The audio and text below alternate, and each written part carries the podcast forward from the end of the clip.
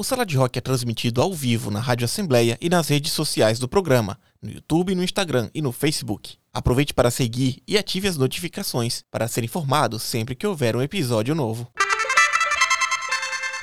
Olá, Sala de Rock ao vivo. Antes de falar aí com o nosso convidado, convidar todos para curtir, seguir o programa, no, seja no Instagram, no Facebook, no canal do YouTube, no seu tocador de podcast, que tem nossa versão podcast também, que vai ao ar, e desejar boas-vindas aí ao Wellington Berê, que vai falar pra gente aí um monte de coisas sobre música, sobre cena rock and roll aí de Cuiabá, mas também falar sobre a Ordem dos Músicos do Brasil, né? Que você está fazendo um trabalho aí de, de, de, assumindo aí a instituição, né? Bacana, é, muito obrigado pelo convite, é um prazer estar aqui com vocês. A sociedade, ela se organiza em vários setores, e no caso da música, não é diferente, e nós nos organizamos através de instituições. E essas instituições, elas têm o papel de encaminhar as demandas de cada segmento como porta-voz em todas as instâncias. E no caso da música, a Ordem dos Músicos ela é uma instituição que tem essa atribuição, é uma autarquia federal e a nossa intenção com essa revitalização dessa instituição é promover o diálogo, tentar aproximar os músicos profissionais do estado de Mato Grosso e através dessa dessa aproximação, tentarmos identificar quais são as demandas que são coletivas e, e, e levar adiante essas demandas assim de modo que a gente consiga é, promover o desenvolvimento do segmento musical no estado. Vai ter um evento, né? um lançamento, uma inauguração. Exatamente, no dia 23, próxima terça-feira, às 20 horas, na Avenida Senador Metelo, número 1165, no centro-sul de Cuiabá. Acabamos de ouvir aí First Aid Kit, que é um, um sonzinho da, de uma banda que, é, que originalmente era, era de country sueco, mas agora viraram pop sueco praticamente, e lançaram música esses dias. Estamos recebendo Wellington Berê, que além de músico aí, muito ativo, é, é compositor, tem produção autoral, ele também está aí seguindo um outro caminho mais institucional, ele que está assumindo aí a Ordem dos Músicos do Brasil. Fala seccional Mato Grosso também? É porque eu sou da OAB, então aqui é tudo dividido por seccional, né? É... Pode ser sim seccional, pode ser também Conselho Regional do Estado de Mato Grosso. A Ordem dos Músicos é uma instituição já assim de longa data. É, nós estamos fazendo um trabalho de revitalização. Ela passou por um período inativa e agora nós temos a intenção de utilizar esse instrumento que é essa instituição, para promover, assim, o, da forma como for possível, o, o desenvolvimento do nosso segmento musical, colaborar para elevar o nível de profissionalização e, com isso, gerar mais é, oportunidades, dignidade, trabalho e renda para os nossos colegas músicos de Mato Grosso. Qual é a forma que você acha que isso vai acontecer, que, que esse desenvolvimento para a categoria vem e como é que a ordem é, pretende atuar de fato? Existem a música, ela é uma atividade na qual muitas pessoas têm essa habilidade musical é, natural. Então, muitas vezes a pessoa ela entra na música desde garoto, desde jovem, e com isso ela vai desenvolvendo a sua atividade com muita habilidade no campo da música, mas em outras áreas, como no empreendedorismo, como nas relações de negócio, tanto nas relações com os contratantes, como também com os seus colegas, como também com o público, como também na área de, de gestão de negócio, né, de empreendedorismo. Então, essas áreas, elas são áreas que estão, estão é, caminham paralelamente com o desenvolvimento é, da música em si. E aí a gente pretende colaborar é, através de uma série de ações, capacitações, orientações, é, o próprio a pessoa quando ela se inscreve no conselho, ela ou ela já é graduada na, na, na, faculdade. Se ela não é graduada, ela pode ela passa por um exame onde se verificará as suas competências. E aqueles que são os chamados autodidata, que não são exigidos exames teóricos, é, passa por apenas por uma avaliação prática. E o código de ética da Ordem dos Músicos ele prevê uma série de questões relacionadas à conduta que a gente entende que desde que as pessoas observem essas questões, elas terão assim de uma forma é, assim, é, assim bem didática mesmo a sua postura, a sua conduta de ética e isso sem dúvida vai resultar num, num nível assim mais elevado de profissionalismo. Wellington, acho que se a gente, esses assuntos aí relacionados à ordem vão render um bocado aqui no programa hoje, até porque eu tenho perguntas aí sobre direitos autorais e entrar um pouquinho mais na questão da ética, mas eu queria que você falasse um pouquinho de você também, para quem não conhece o seu trabalho. Bom, eu sou músico, como, como diria é, Milton Nascimento, né? É, foi nos bailes da vida, né, ou em um bar em troca de pão que muita gente pôs o pé na profissão. Eu sou assim, eu comecei muito cedo, atuo como professor, faz 20 anos que eu dou aula de música, é, como produtor, é, músico e agora é, atuando também nessa área mais política, né? De, de, querendo ou não, é uma área de relacionamento. Então eu diria que é uma área política, né? Na qual a gente tenta promover, aglutinar as pessoas ao entorno de ideias e de é, enfim, de é, promover essa união, né? Então, querendo ou não, é um trabalho político que a gente está fazendo aí à frente da Ordem dos Músicos agora. Muito legal. E aí eu já vou, já vou começar também mandando uma pergunta meio. É, é, eu não sou músico, né? Não, não, não, toco. Mas eu lembro, há muito tempo atrás, no século passado, quando eu ia para as festinhas, tinha, havia principalmente pelo pessoal da, das bandinhas de rock e tal, até porque era uma coisa muito amadora. Não todas as bandas, existiam bandas profissionais, mas a gente conhecia até aquelas bandas do movimento underground, assim, amador mesmo, assim, nem, não é nem underground, mas amador, que às vezes tocavam festas fechadas e depois um dia ou outro ia tocar em algum lugar. E, e, e o pessoal morria de medo da ordem dos músicos, né? Vai aparecer algum fiscal da ordem aqui vai, vai impedir a gente de tocar porque eu não tenho carteirinha. E aí? Existe isso mesmo? Tem uma fiscalização? É, é o que, que você diria aí para o músico? Ele tem que ir para a ordem? Tem que fazer o teste? Como fala aí para a gente, Berê. Olha, por mais estranha que essa situação fosse, e eu também já passei por isso. Já, já uma vez estava tocando num show é, na Univag para coisa de 20 mil pessoas, e aí chegou o pessoal da Ordem dos Músicos, e eles é, já chegavam com a polícia, e se você não, tipo assim, se você não tivesse com a carteira lá, ou não tivesse em dias, você não poderia tocar, e se você insistisse em tocar, eles poderiam, inclusive, é, retirar você do palco. Por mais esdrúxula que fosse essa situação, é, a legislação, ela previa isso. Então, o que acontecia era o seguinte: conselho, por exemplo, conselho de educação física, o profissional da educação física que vai atuar aí como um personal trainer numa academia, ele precisa estar inscrito no conselho regional de educação física, isso é obrigatório. Eu não sei se na ordem dos advogados é assim também. Também. Né? O também. Conselho,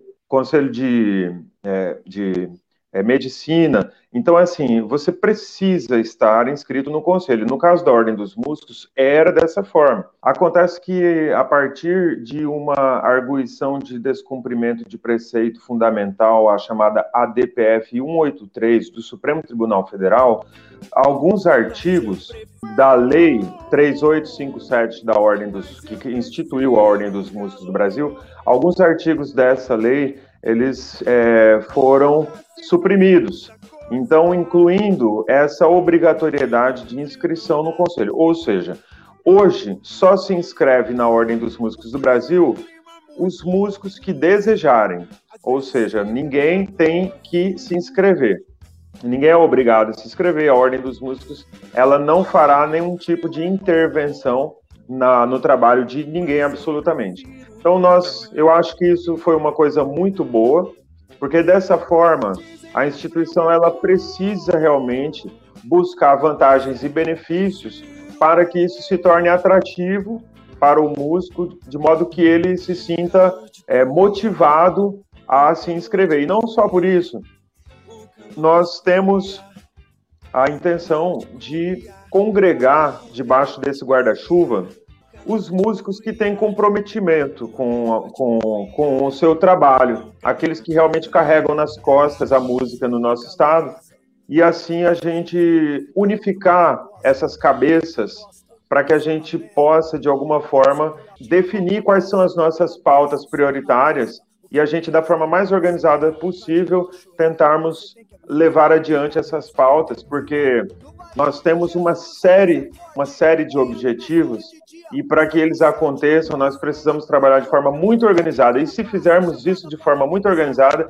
ainda assim as coisas não acontecem de uma hora para outra. Então, o que nós estamos começando agora, certamente o resultado virá ao longo dos próximos anos. É, o, o trabalho é sempre uma construção, né? Você vai conseguindo uma vitória ali, outra daqui um pouco, para melhorar a condição. Mas eu achei muito interessante isso, seu posicionamento, que agora é, é, a inscrição na Ordem dos Músicos vai significar uma espécie de selo de qualidade, né? Que vai congregar os músicos que estão aí querendo fazer um bom trabalho. O contratante vai ficar mais tranquilo. Fala, olha, tem carteirinha que, pô, que é o cara que está se preocupando, é, né? Fora o seguinte, é, por exemplo, eu sou um artista que tenho um release, né, onde você pode verificar, por exemplo, uma série de festivais, uma série de produções, uma série de álbuns que eu já gravei, já lancei, entre outras coisas. Agora você pega, por exemplo, um baterista que está ali acompanhando uma dupla sertaneja, ele não saiu na capa do, do cartaz, ele não saiu na capa do álbum. Então, como que ele comprova que ele é um músico profissional?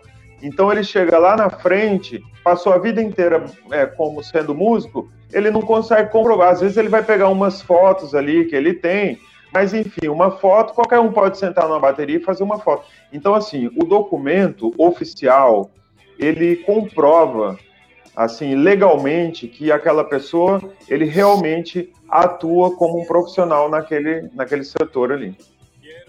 Estamos recebendo agora o Solar, Xisto Alessandro Bueno. Seja bem-vindo. Muito boa tarde, um tanto quanto atrasado, mas presente. Berê, seja muito bem-vindo ao Sala de Rock. Né? É, peço perdão aí pelo atraso. E você é um cara que é referência, meu. Você, você é, é, é, fez tudo isso daí que você disse, né? E a, a comprovação do, do seu trabalho é, é, um pouco antes até. Né? Porque você é uma das estrelas nossas aqui da, da música de Mato Grosso. Berê, projetos novos, ordem dos, dos músicos, como é que tá tudo por aqui agora nessa, nessa terra quente e solar de Cuiabá? E, hoje nem, nem tão quente assim. É. Ah, esse primeiro semestre foi assim muita correria, muito, muitos festivais, muitas apresentações, muitos shows. E aí agora nos últimos dois meses eu praticamente dei uma, uma segurada para poder focar um pouco nesse processo da ordem dos músicos. Até porque tem mais de um ano e meio que eu estou trabalhando nos bastidores para sanar uma série de pendências administrativas. E agora que essas pendências foram superadas, então agora o foco foi para organizar esse, esse ambiente, essa casa, né? esse escritório, que será o local de trabalho, e eu acredito que a produtividade aumentará muito mais a partir de agora com essa inauguração dessa sede. E, e o Berê estava falando ainda sobre a Ordem dos Músicos, sobre a, as funções institucionais da ordem. Vamos Sim, lá. isso. É, a Ordem dos Músicos ela, ela é uma das poucas instituições que tem como objetivo, como atribuição, é, ser porta-voz das demandas e das pautas dos músicos. No entanto, nós sabemos que mesmo que o segmento, com toda a sua importância na vida de todos nós, ele é um segmento digamos, vamos falar a verdade, um tanto desorganizado ainda, porque nós não temos ambientes de um debate sério, de um diálogo sério, comprometido. O máximo que nós temos São as mídias sociais, os grupos de WhatsApp, onde as pessoas conversam e dialogam, mas vamos aqui entre nós, né? Um grupo de WhatsApp, ele não, não é assim um, um ambiente é, realmente apropriado para se debater os assuntos mais sérios. Então, a, a Ordem dos Músicos, ela vai buscar é, congregar esses profissionais e a partir dessa convivência, eu tenho certeza que muitas ideias e, e muitos, muitos projetos vão surgir, vão acontecer no sentido de se promover o desenvolvimento da música. É claro que nós temos já é, visão a respeito de, de, de pautas, a, a, respeito de objetivos, de várias coisas que a gente pretende fazer. Mas a, a convivência, ela é, assim, indispensável para que todos possam colaborar com ideias, com opiniões, e a partir daí a gente vai construindo novos objetivos, novos cronogramas, novos planejamentos. Mas, é, a princípio, assim, para resumir, é, o nosso escritório, a nossa assessoria jurídica, ela tem um dos melhores departamentos aqui no estado para tratar das questões do INSS. E essa é uma das questões mais importantes e sensíveis na vida de um profissional. Para vocês terem uma ideia, é, encontrei um grande amigo, um grande musicista é, semana passada e mesmo um cara assim extremamente experiente, é, ele também estava com as suas dúvidas, perguntando: mas e aí, o que vai ser, como vai ser? Então, quando eu falei para ele a respeito dessa questão do, do departamento que vai tratar das questões do INSS, de aposentadoria, ele se interessou muito porque ele tem um problema gravíssimo de visão e ele já atua na música aí há 30 anos e ele está assim numa situação na qual ele entende que assim mais cedo ou mais tarde ele já vai ter que buscar isso. E sozinho talvez ele acabasse é, é, enfim sem ter uma assessoria é, específica né? Então assim a gente vai trabalhar dessa forma também. Os músicos mais jovens como eu disse Quanto mais cedo eles estiverem inscritos na, no conselho, eles poderão comprovar a sua atividade é, profissional e a gente também vai estar tá orientando todos eles a, a, formalizarem seus trabalhos, a contribuírem com o INSS, a gerarem nota fiscal para assim eles conseguirem ter acesso a crédito, para investirem nos seus negócios. Então, assim, existem uma série de orientações que a gente vai estar tá passando ao longo do tempo é, por meio de capacitações, por meio de palestras, por meio de conteúdos é, em vídeo, aulas em vídeos e por aí vai. Wellington, a gente ouviu aqui na rádio um pouquinho do seu trabalho, uma, um trabalho que você fez com Rap é Linha Dura. Quer falar um pouquinho pra gente sobre isso? Sim, Antes disso, sim. eu só queria mandar um abraço para Robério Dias, o grande Sabazios Boy. É grande um... Robério. Beijão aí, Robério até mais tarde, se tudo der certo, eu te dou um abraço pessoalmente hoje. Eu sou músico desde meados da década de 90 e no início da, do, do século eu trabalhei com bandas como Tribos da Capital, trabalhei com dupla sertaneja como baixista, acompanhando duplas como a dupla Breno Reis e Marco Viola, que naquele momento, ali no, no começo do século, tinha uma grande projeção. Eu ainda garoto já, já me envolvi de uma forma assim forte né, no fluxo profissional. Trabalhei com. Aí montei um grupo instrumental chamado Tocandira, que é um grupo de é, jazz fusion, e também com a banda Mandala Soul, onde a gente também desenvolveu um trabalho de música autoral e um projeto social também de musicalização para criançada, com instrumentos de lata. Aí, a partir de 2009, eu comecei a fazer o meu trabalho solo, e com esse trabalho solo, de lá para cá, eu já lancei é, quatro álbuns sendo é, de música pop e também de música instrumental. No caso, Tocandira, que é o instrumental, a gente já tem dois álbuns, eu tenho um solo de música instrumental, e o trabalho de música pop, ele tem assim uma pegada de balada, né? Porque a gente tocar música instrumental, tocar jazz numa balada, no, geralmente é, tem que ser uma balada cult, né? Então, assim, a gente faz esse trabalho de música pop para conseguir circular nessa pegada mais popular.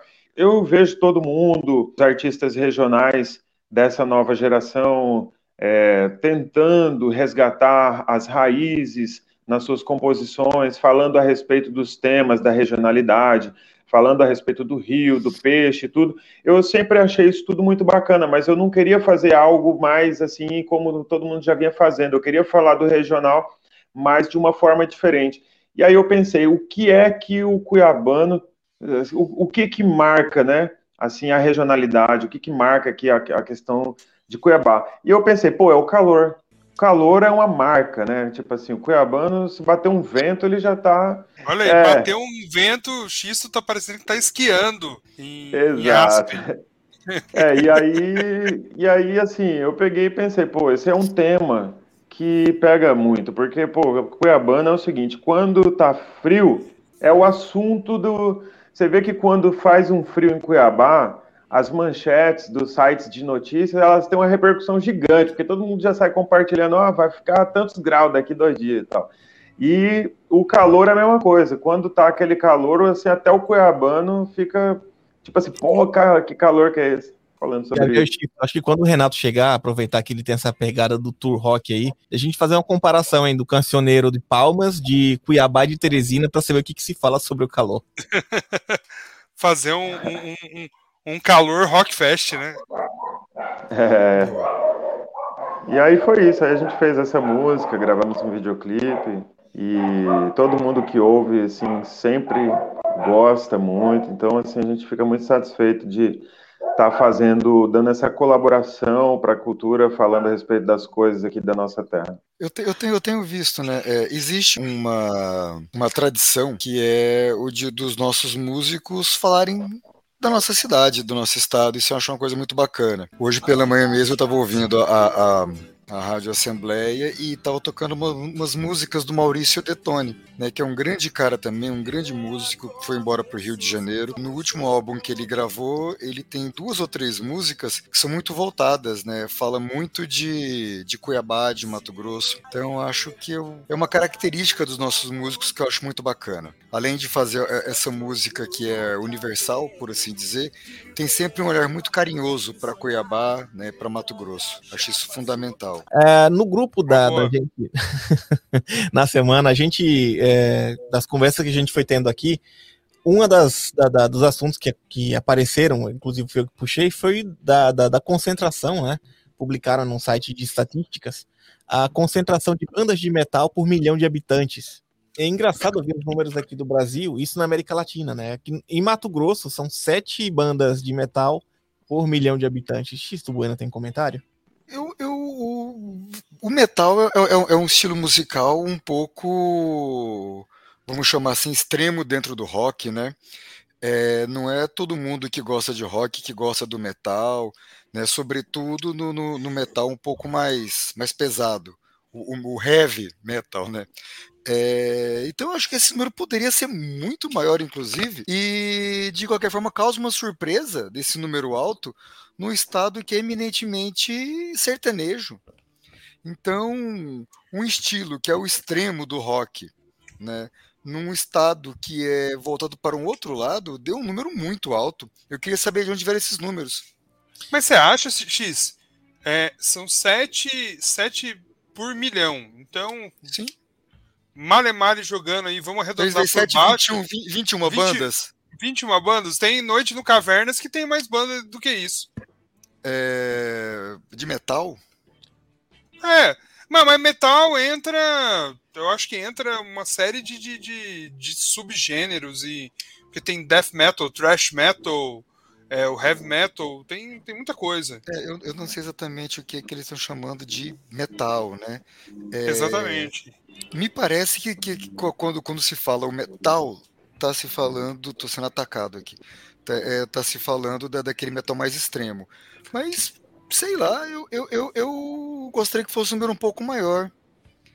Né? De qualquer é... maneira, é, é, é muito nichado. Sim, né? é, é, nichado. um estilo, estilo é mais complicado. E analisando queria... esse gráfico, é, só, só falar, o Brasil, a média nacional, são 27 bandas por milhão. Então a nossa tá bem abaixo da média. É, você vai ter. A, a mais acima é, da média é o DF, né? Distrito Federal, com 56 bandas por milhão. Exatamente. E, e aí você tem São Paulo com, com 42 bandas por milhão, que dá banda pra caramba, né? E, e, a nível de. Se for olhar a América Latina inteira, o Chile, que chama muita atenção, com 113 bandas por milhão. Olha só. É, vamos lá, quais são os locais de Cuiabá onde essas bandas têm espaço para poder tocar? Vocês conseguem falar mais de um? Tem vários. Não, não tem. Opa! Tem Cavernas. Cavernas. Lá no o Cachorrão. Dog. O Dog, O é o Dogão. cachorrão. E, e tem um lugar lá na Barão de Melgaço também que o pessoal toca. É basicamente isso. O são João, vários. Mar, o João Mar chamou a atenção, até, até era para ter sido o tema da gente. Falei semana passada e repito agora, que ele fala que Cuiabá é o túmulo do rock autoral. Né? Então, não há espaço para o pessoal tocar. Como não há espaço, não- ah, o, o pessoal acaba não se, se, se empolgando em criar as bandas para poder ensaiar, para tocar só para eles na garagem. Ou então alugar o estúdio para poder tocar só lá no estúdio. É difícil. Berê, Só vai ter um momento É. disso quando tiver estímulo de onde tocar. E só vai ter É, estímulo eu- quando tiver público. Um ciclo eu vicioso. já, Dá. já vou emendar e perguntar: Cuiabá é o túmulo do rock autoral, Berê? Conta aí pra nós. Olha, eu, eu, eu, eu queria saber se tem alguma estatística como essa aí falando sobre as bandas de jazz. Né? Porque o jazz, assim, você, eu, eu lembro que quando, década de 90, eu, eu, eu ouvia Raul Seixas pra caramba, porque era o que eu conseguia encontrar na, na banca de fitas, na feira, que eu ia na feira e comprava aquelas fitas, né? E, e depois comecei a ouvir Legião Urbana, as bandas brasileiras e tudo. E quando as pessoas me diziam assim, cara, você tem que tocar sertanejo, velho, você tem que tocar sertanejo, porque você vai fazer sucesso, você vai ganhar dinheiro e não sei o quê. Aí eu peguei e falei assim, ah, é? Então tá bom. Aí comecei a ir para a onda do jazz, né? E aí, tipo assim, eu virei pro outro lado, né? Eles queriam que eu fosse a, família, né? As pessoas falavam, você tem que tocar sertanejo, tem que tocar viola caipira. Eu peguei e falei, não, vou tocar baixo e vou tocar jazz. Então, assim, foi uma direção totalmente alternativa. E o que eu percebo é o seguinte, cara, é, eu me sinto uma pessoa, assim, satisfeita pelas escolhas que fiz, é, é, fiz o que eu queria fazer, hoje eu tenho minha casa própria, tenho meu carro, tenho meus instrumentos, tenho minha esposa, meu cachorro, tenho tudo que eu queria ter, e não sou, assim, um cara rico de dinheiro, mas eu sou, assim, uma pessoa muito satisfeita. E eu acho que o que vale é a satisfação. Se a pessoa gosta de heavy metal, ela tem que tocar heavy metal não é pelo dinheiro, é porque ela gosta de heavy metal, porque é o som que ela curte fazer. E o que acontece é o seguinte, cara, no mercado da música não é diferente, é, por exemplo, de você abrir uma padaria. Vai você abrir uma padaria no centro de Cuiabá para você ver o quanto que você não vai gastar, né? Você vai gastar, você vai gastar no mínimo uns 300 mil reais. Então, você quer montar um negócio, bota dinheiro. Então, assim, uma banda, se você quiser encarar como um negócio, a primeira coisa que você tem que fazer é injetar muita grana. Aí depois você pode começar a ter retorno. Então, é, que eu acho que se a gente falasse, não, eu vou tocar porque é a minha satisfação, porque é o que eu gosto de fazer, eu gosto de tocar heavy metal, então eu vou tocar porque eu, eu gosto. Aí tudo bem. Agora você falar, não, eu quero ganhar dinheiro, quero fazer sucesso, quero ir tocar é, fora do meu estado, fora do meu país, não tem outro caminho. Tem que botar muita grana. Para isso, a pessoa precisa ter projeto. Para isso, a pessoa precisa trabalhar a, a parte de produção para viabilizar esse recurso, né? Para investir esse recurso, para que depois ela possa distribuir o seu produto e aí só lá na frente, quando as pessoas estiverem consumindo o produto, aí ela vai começar a ter o retorno do investimento que ela fez. Então, a música não é muito diferente de nenhum outro setor, né? É empreendimento. E, e você, você é, é, com o projeto do jazz e coisa e tal, como é que era a, a aceitação dos bares e dos espaços para tocar de Cuiabá com esse projeto seu? Olha, a gente sempre circulou bastante na, na, no circuito no circuito alternativo, circuito cult, onde as pessoas já estão, é, de certa forma, mais predispostas a, a, a fruir esse tipo de som, né, a consumir essa vertente.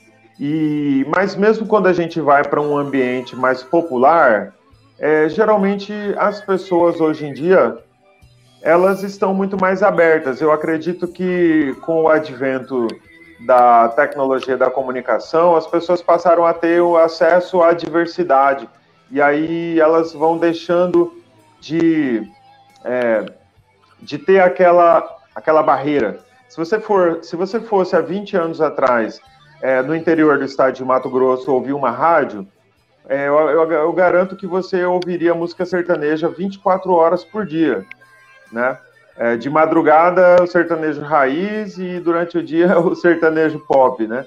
Então, assim, isso sempre foi assim. Agora, hoje em dia, o garoto pode estar tá lá no interior do Mato Grosso, trabalhando lá no, no meio de uma fazenda, né? E ele está ouvindo no Spotify música lá da Europa ou lá de qualquer outro lugar. Então, ele vai se é, vai diversificando muito mais assim o seu repertório e isso vai favorecendo para que as pessoas sejam muito menos preconceituosas com relação a estilos musicais que elas nunca tiveram assim tanto contato. É, eu não sei se é, é, somando com o que você está falando ou não, mas uma surpresa muito boa que eu tive foi saber que no município de Sinop o rock é um estilo muito tocado. Tem muitas bandas nossas daqui que vão fazer show em Sinop. É, as meninas da Coronela montaram um, um, bar em Sinop, que foi o, o, o, mestre cervejeiro, e a temática do bar é sempre rock and roll, né? Então o, o, o estilo tá por aí. É, Sinop, é, de Sinop, nós já, já, já, já tivemos grandes referências aí como Rogério Ceni, Rogério Ceni é de Sinop. É, aquele motociclista, como era o nome daquele motociclista que fazia pirueta? Esqueci Joaninha. o nome dele. Joaninha. Joaninha, de Sinop. E assim, Sinop já é uma, uma referência assim, em vários, em vários, é, em vários segmentos aí.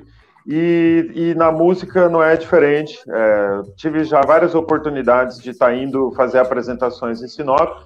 Conheço muita gente de Sinop e realmente o pessoal de Sinop impressiona pela qualidade do trabalho.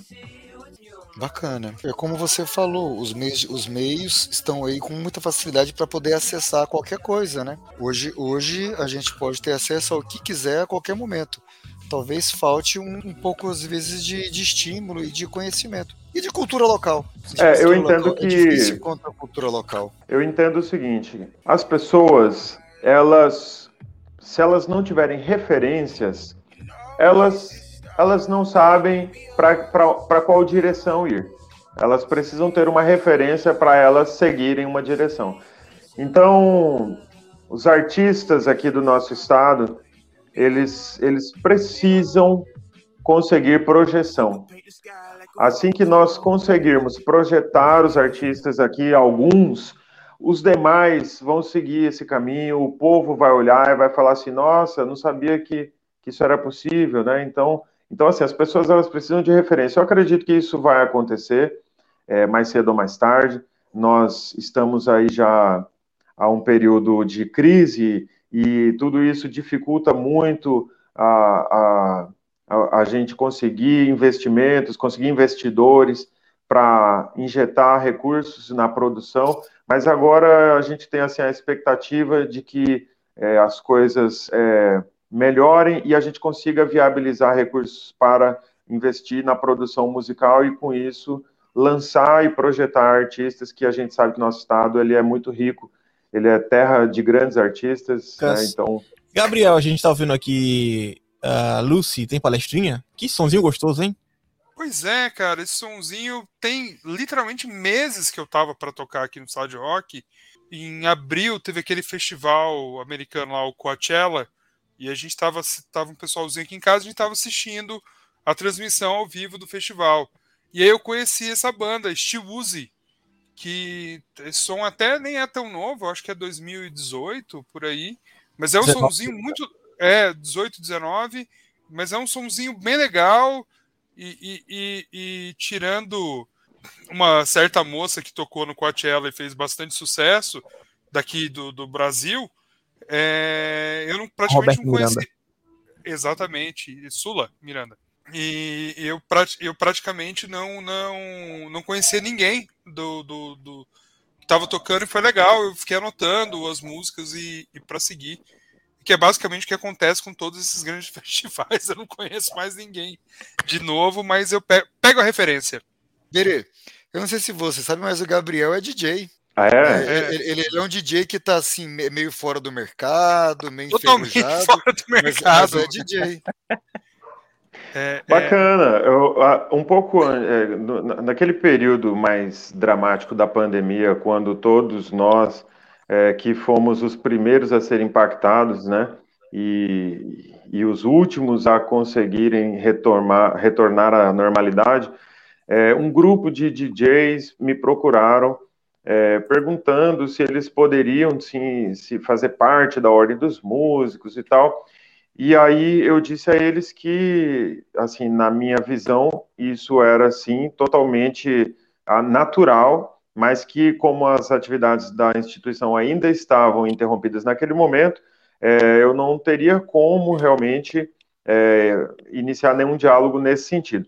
Mas agora, recentemente, a coisa de é, umas três semanas atrás, o Conselho Federal, ele divulgou, produziu e, e publicou uma resolução na qual a, os, é, uma série de, é, de profissionais que est estão no hall é, de, de que, que, estão de, diretamente ou indiretamente dentro do campo musical, eles fazem parte do, eles poderão fazer parte agora da Ordem dos Músicos na categoria chamada categoria E, que são, por exemplo, os DJs, os MCs, o rapper, o, o hold, que trabalha ali no, nos bastidores, o luthier, que trabalha com fabricação e manutenção de instrumentos, é, o técnico de, de som, que ele, querendo ou não, ele é praticamente ele é praticamente um músico também, né? Porque ele, ele opera ali todo, todo ele que é o cara que comanda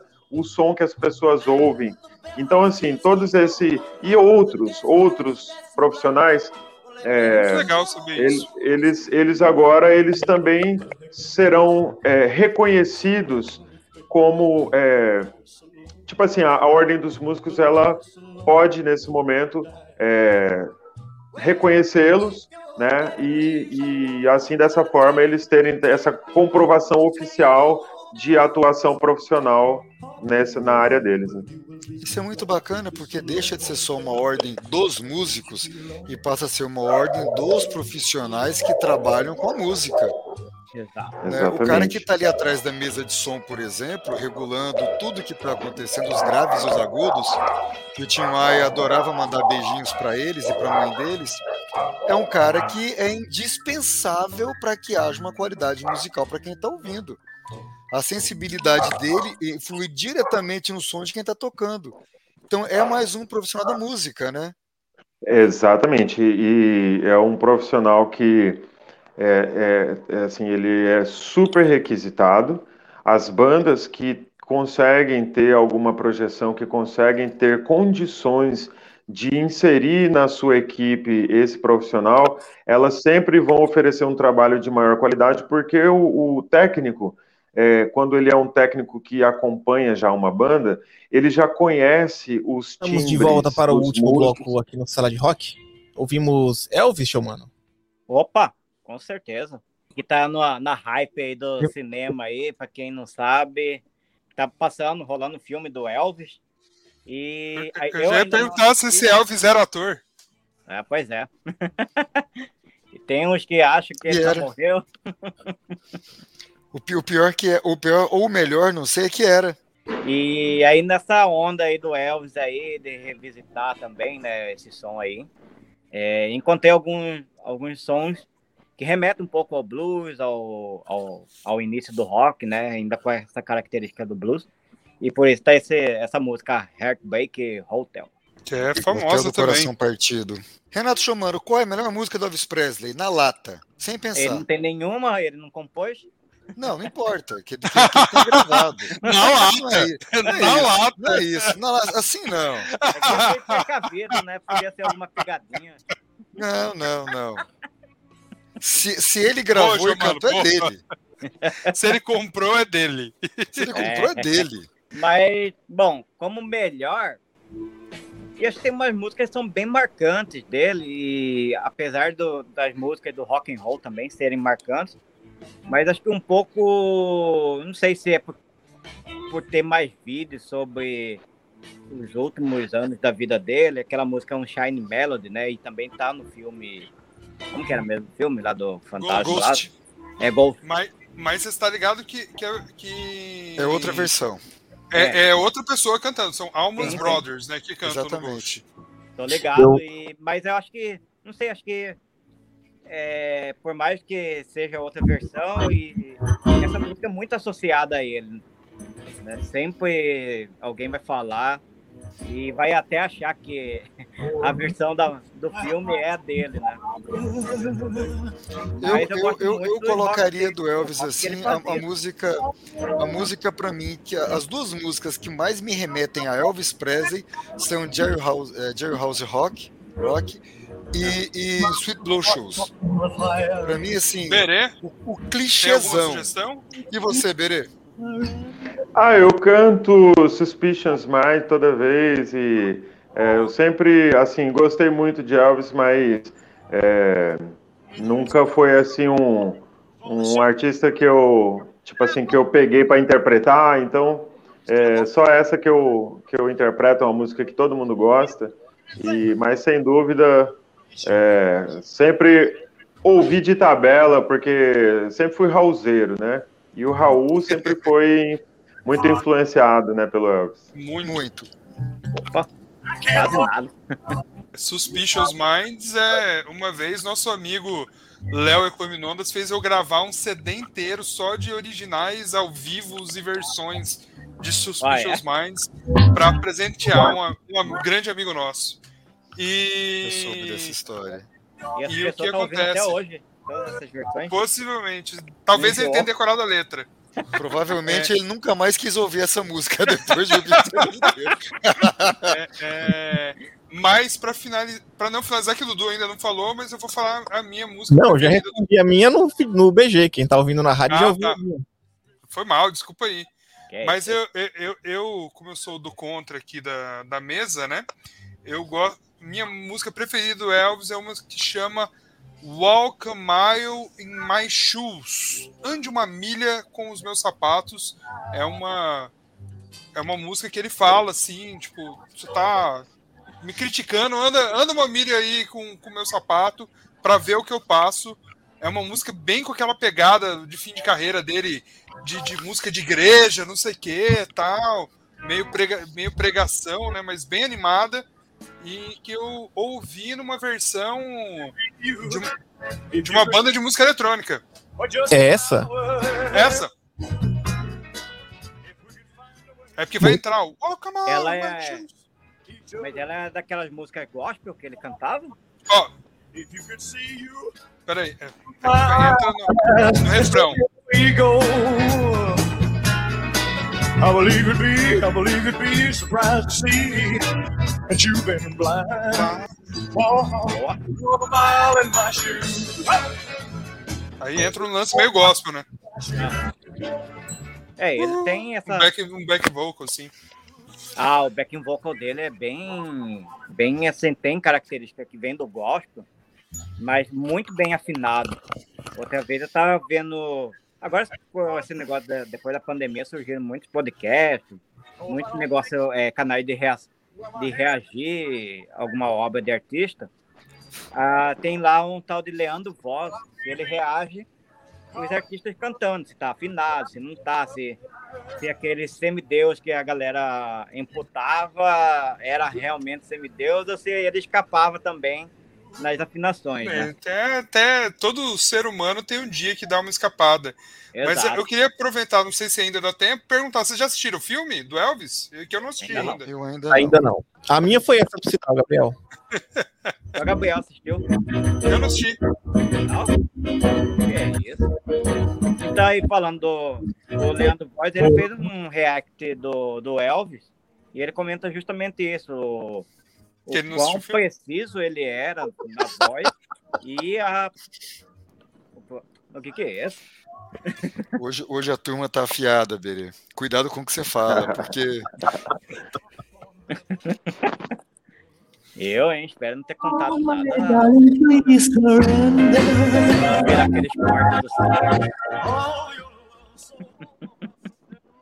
Diga, Renato. Ah, Diga. Não sei, perdeu o raciocínio agora. Arrancaram o raciocínio de você, né, meu jovem? Pois é. É, eu, eu não assisti o filme do Elvis ainda, mas eu vou assistir. Eu acho que é, contar a história de grandes artistas é assim uma ideia que vende fácil, né? Porque todo mundo quer conhecer. Eu fiquei assim é, muito. é, a gente assistiu, por exemplo, o filme do Queen, o filme do Elton John, filme do Ray Charles, é, enfim. Né? Aqui no Brasil, por exemplo, o filme do Zezé de Camargo e Luciano, que assim, as pessoas elas, elas, elas querem saber um pouco assim a respeito da caminhada da, da pessoa, né? E existem tantas outras bandas e artistas aí para se produzirem filmes, com certeza isso aí vende bastante, né? Espero que façam logo o filme do Michael Jackson. Esse aí vai ser, esse aí vai ser difícil, hein? Enquanto não fazem o filme do Michael Jackson, Berê, conta pra gente então um pouco do seu filme. Vamos. É, fala pra gente da música Saber Ouvir. Saber ouvir. É, assim, as minhas músicas, elas, elas têm uma pegada mais introspectiva, né? É uma coisa assim da, da minha personalidade mesmo. E é, sempre trazendo assim um, uma coisa mais reflexiva, né? É, as, os produtores às vezes falam assim, porra, cara, você tem que você tem que falar, você tem que escrachar, você tem que, sabe, é, o povo, o povão hoje em dia quer saber de batuque e de, sei lá, de, de falar sobre coisas assim do cotidiano e tal. Eu compreendo isso como uma, uma coisa realmente assim mercadológica e tudo, mas se deixar para eu fazer as coisas assim é, da minha própria vontade, geralmente vai sair assim essa pegada mais é, introvertida mesmo, sabe, com uma pegada assim mais filosófica, mais reflexiva, e essa música é um pouco disso, né, sobre o quanto a gente ganha, né, a, é, a, ao invés de falar, a gente só ouvindo, né, tem um, um livro que eu li recentemente, chama-se O Poder dos Quietos, que fala a respeito desse, da, da forma como as pessoas mais introspectivas elas desenvolvem às vezes assim a, a, liderança, né? Geralmente assim as pessoas querem ensinar as pessoas a serem líderes, dizendo que elas têm que falar alto e impostar a voz e fazer isso isso que na verdade ela está dizendo assim, seja extrovertido. Mas se a pessoa ela não é extrovertida, né? Ela vai ter sempre assim muita dificuldade. Ela pode ter o seu próprio jeito introvertido de fazer tudo que ela tiver de fazer. E no caso da música as é, várias músicas minhas, assim, elas são assim, e pode até não ter se tornado ainda um grande sucesso nacional, mas eu fico muito feliz, assim, de ter feito essa música, eu gosto muito dela. Olha, hoje, hoje que eu tô bem coach, inclusive eu li uma mensagem no LinkedIn falando, né, que a virtude da liderança é escutar. Achei bem, bem legal, né? O bom líder escuta, né? Esse, Bem nessa esse, pegada. Esse livro, sim, esse livro que o Berê falou, né, do, do Poder dos Quietos, é, é, é uma coisa muito interessante. É, eu não me lembro agora quem é o autor do livro, mas nas pesquisas que ele fez, é, ele constatou que os líderes que são muito extrovertidos e coisa e tal, eles é, é, é, inibem as equipes a se pronunciar as pessoas querem muitas vezes mais seguir o líder por ele ser muito falante, muito extrovertido e coisa e tal. E aqueles chamados líderes introvertidos, eles é, é, dão mais espaço para a criatividade. Como eles são um pouco mais quietos, um pouco mais calados, a equipe tende a ser mais criativa, a falar mais, a buscar mais. É, é uma coisa como se fosse seguir um pouco menos e participar um pouco mais. É, tem uma coisa bacana que eu, que eu lembro também, é que uma pesquisa feita com é, musicistas, né, com músicos, é, revelou que os melhores eram os mais introvertidos, porque eles tinham mais satisfação em, ficar, em ficarem sozinhos com o seu instrumento do que ficar no meio da galera.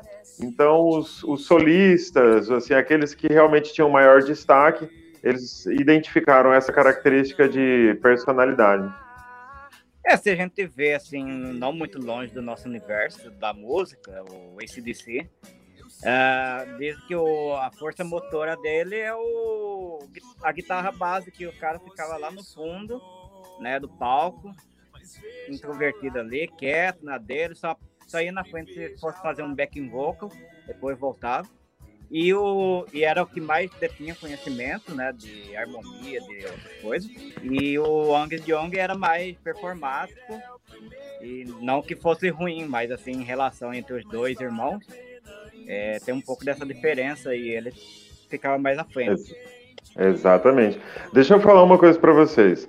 É, meu celular está com 1% de carga e eu também estou no meu limite agora do, do horário que eu tenho que ir para a apresentação, para o show que a gente vai fazer agora. E eu acho que seria bom eu já meio que já dar tchau antes que a ligação caia aqui. Tá. E eu fico. eu queria. Estamos terminando por aqui também. Vamos lá. Mas os microfones são seus aí, Berê. Fa... Manda um abraço, registre aí mais alguma coisa. E, e é isso aí. Agradecer Tudo bem, a sua presença eu... aqui. Eu queria agradecer Gabriel Dudu, o, o, o Xisto, o Dito, é, pela oportunidade de estar aqui, batendo esse papo aqui com vocês. Eu aproveito para convidar a todos aí que estão nos ouvindo a participarem da, da, da nossa da, da, da, abertura lá do, da sede da Ordem dos Músicos na próxima terça-feira, dia 23, às 20 horas. É um evento aberto, onde a gente quer apresentar o local, o espaço, para que todos conheçam, se sintam sempre à vontade para estar tá frequentando esse espaço. Nosso objetivo é colaborar com o desenvolvimento da música no nosso estado e naquilo que for possível para nós promover também o, a profissionalização né, dos nossos colegas, é o que a gente faz, é, a gente dedica a vida para isso, e eu tenho certeza que esse trabalho vai dar bons frutos e as novas gerações que já estão aí chegando aí, batendo na nossa porta, vão encontrar uma situação melhor do que a que nós encontramos, e eu espero que o trabalho nosso aí seja referência e que músicos é, é, venham também participar desse trabalho de gestão, porque a Ordem dos Músicos no passado ela passou por longos períodos com uma única pessoa à frente, e isso não é bom. Eu estou à frente nesse momento, mas eu quero entregar esse trabalho, esse legado para outras pessoas também assumirem essa responsabilidade que é passageira, mas que assumam com competência para tocar esse trabalho adiante no momento que eu tiver que me ausentar, a cada dois anos, como qualquer outra instituição, há uma eleição, há uma mudança de gestão, e eu espero que os músicos também se atentem à necessidade de observar é, essa, essa pegada mais administrativa, porque a instituição ela não é minha, ela é uma instituição pública, ela é uma autarquia federal, ela é de todos os músicos, e todos nós temos essa responsabilidade e precisamos assumir esse compromisso. Então é isso, obrigado e estamos aí à disposição sempre que precisarem. Sucesso para você nessa jornada aí, cara. Vou aproveitar, puxar o bonde aqui e mandar um beijão para Mariana Tereza, que além de receber esse beijo, ela está escutando aqui na, na sala ao lado, eu espero. É, e um, um agradecer um abraço aí para todos os ouvintes. Show, mano. Um grande abraço aí para todos os nossos ouvintes aí, a todo o pessoal aqui do Sala de Rock. É sempre um prazer estar aqui. E mesmo que não consiga estar todo o programa inteiro, mas pelo menos dou sempre um jeitinho de estar aí acompanhando, porque esse programa aqui vale a pena estar participando. A gente vai encerrar o programa com engenheiros do Havaí, com Era um garoto que não sabia responder a nossa pergunta e ouvir aquelas duas bandas. Xisto Bueno, diga nosso tchauzinho. Gente, muito obrigado a todo mundo que nos ouviu. Prazer sempre estar aqui, batendo esse papo com vocês, né, tendo essa interatividade com o pessoal que participa, que ouve Sala de Rock. Sempre muito bom. E para não perder aquele costume nosso, obrigado a quem não nos ouve, que algumas pessoas contribuem para que o programa continue no ar. Calma, Gabriel. Gente, um grande abraço. Tchau, tchau. Valeu.